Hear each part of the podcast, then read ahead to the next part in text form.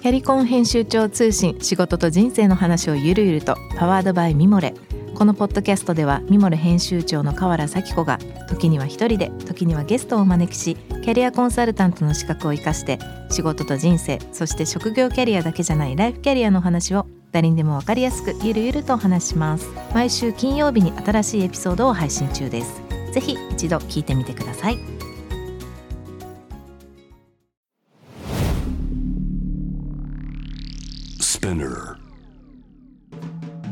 ナビゲーター中道大輔です。Vision to the Future with Forbes Japan。このポッドキャストは、物、こと、人の魅力を引き出すことで日本のカルチャーの価値を再定義し、世界と共有するコミュニティプログラムです。ショートコンテンツ、Vision to the Future Stories と題して、毎週水曜日、金曜日に Forbes Japan よりピックアップしたニュースをお届けしております。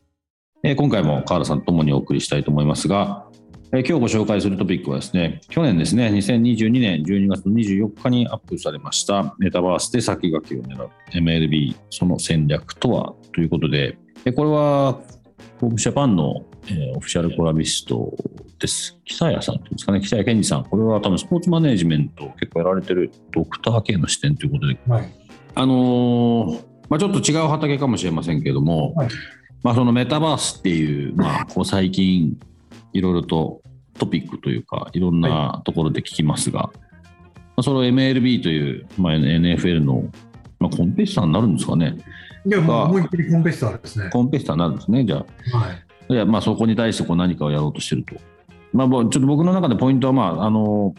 そういうことをチャレンジしなしなきゃいけない状況でしてるっていうことと、それがどういうふうに戦略の中に入ってるんだろうということをどう捉えてらっしゃるかっていうことだったんですが、まあ、これ、日本プロ野球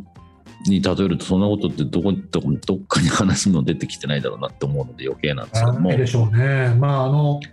っていうか まずですねリーグ日本プロ野球リーグ自体が一つになってないので。ああセ・リーグ、はい、パ・リーグですか。はい、で要は、えっと、パ・リーグだけ頑張ってパ・リーグマーケティングって会社を作ってこれは、はい、そうなんですね。そうですそうですあの社長も存じ上げていますが、うん、えー、彼らはあのいろいろやってますがやっぱりあのなんというかまあ、スポーツ後進国ですな。本当にあの、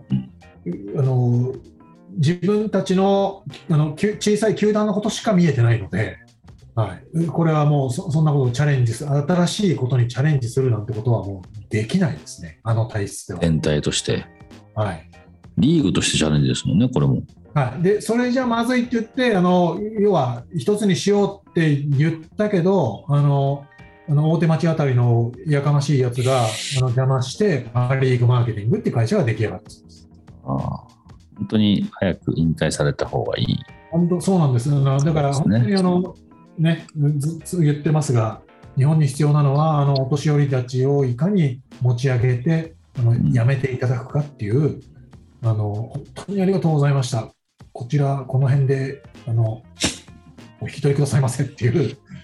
そういうなんかうまい、あのー、やり方、メソッド、持ってる人、誰かいないですか？ね。ですね。はい、この、まあ、アメリカの話にちょっと戻すと、このメタバース、はい、まあ、要するに、あれですよね、メタバースの世界の中でこの MLB がどう、まあ、ほぼリアルタイムで見れるかってことを今チャレンジされてるんだというふうに捉えますけど、そうですね。先ほどちゃんと言いました、NF NFL としてはこの MLB、まあ、度胸法な、はい、その、まあ、なんですか、やっぱり NFL をトップにカレッジフットボールで NCAA の今、中核になってらっしゃる原さんですが、どうどういうふうにそちらではこういう動き、見てます？こですね、はい。えーと、MLB って、うん、あの歴史上、そういうところに一番早く手を出す組織なんですよ。うん。はい。でえーとね、例えば、えーと、昔、これ何年だったっけな、えーと携帯でこの映像とか試合のあれを初めて配信ようになってメジャーリーグなんです。これ僕あの大学院のあれで勉強したんです。けど、はい、大学院のあれちょっとこのかじったんですけど、うん、えっ、とね、MLB アドバンストメディアっていう会社がありまして、うん、はい、でこれが、えーと、2000年にメジャーリーグが、えー、各チームが1億円出して作ったみたいな、1億円ずつ出して作ったみたいなところなんですけど、うん、結局ですね、今、会社の価値っておそらくもうあのどれぐらいになってんだろう、まあ、会社の価値は別として、うん。だから2012年でもう売上620 million だから、へー。700億ドルでしょうね。そうですそうです。で確かこれね、うん。ロッカーに売却されてるはずなんだよな。とにかく、あの1億円がなんか、あの50億になって帰ってきたみたいな話だったと思います、確すごい。か。はい、そのまとまってるからできるんですね。はいメジャーリーグベースボールは、ほそうです、そうです。で、とにかく、あとはあの、アスリートの取り合いとファンの取り合い。うん。4大リーグ、今、サッカーが入って5大リーグ、5大スポーツが、うんえーそれぞれ、えー選手の取り合い、ファンの取り合いをしてるんで、うんうんはい、あの僕よく言うんですけど、競争なくして成長なしと。うんはい、なんで、それぞれのリーグに特色があって、こうやってデジタルメディアに飛びつく、えーリーグは、リーグがあったりとか、うん。あのファンデベロップ、ファンを増やすために必ず新しいことをやるのはこのリーグだとか、まあ、リーグということはこの競技ですよね。うんうん。という特徴が結構ありますね。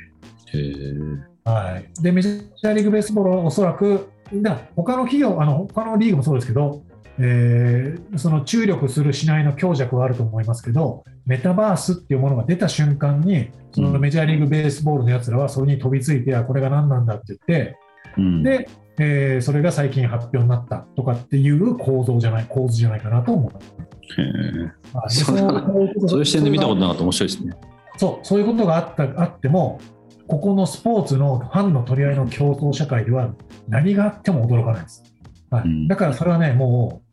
日本に置き換えてはいけない話なんですよね。うんうん、なるほどね。寂しいですけど。でも結構例えば日本のプロ野球と J リーグだっていうのは、うん本来そういうことでやるべきですよね。まあ実際それやって J リーグはもしかしたらもうちょっとまとまってるからなのかもしれないですけど全体の組織が大きくつながってて大体今野球少年よりサッカー少年の方が増えましたからね結果的に。そうだから今、バスケも出てきて、ラグビーなんかもプロリーグに、まあ、プロリーグなのか、その間なのか分かんないけど、うんこういうのも増えてきたんで、そこがどんどんいい競争を生み出してくれるといいなというふうに思ってます。本当ですね。はい野球一本手でしたからね、そういう意味じゃ今までは。そうですね、だから野球は、まあ、あの変な言い方になりますけど、野球はこうあぐらかいてて、競技人口減ってきたところで、えー戦略的でも戦術的でもなんでもないのに、うまく大谷翔平が出てきてしまったっていう、ねまあでも結局、ね、アメリカに行かざるを得ない。うん MLB に持ってかれるっていう。あのファンファンとか、まあ、ファンは増えなくても、競技者は増えるじゃないですか。ああ、そうですね。そうそうだからね、ますますあの足元が見えなくない高いところに行ってしまってるからね。難しい状況にさらになっちゃった。そうなんです、そうなんです。うんはい一回崩壊した方がいいですよね、そういうのは。そうなんですよね。はい。えーこのポッドキャストはですね、スピナーほか、この Spotify、Apple Podcast、Amazon Music などでお楽しみいただけます。お使いのプラットフォームで、ぜひ、ここにフォローしてください。質問、感想は番組の Twitter アカウント BTTF アンダーバーコミュニティにお寄せください。そして毎週月曜日には様々なゲストとともにお送りするゲストトークが配信されます。詳しくはそちらも概要欄に載せております。また来週はね、カラさんにもお願いしておりますので、ぜひそちらの方もチェックをよろしくお願いいたします。Vision to the Future with Stories ここまでのお相手は中道大輔でした。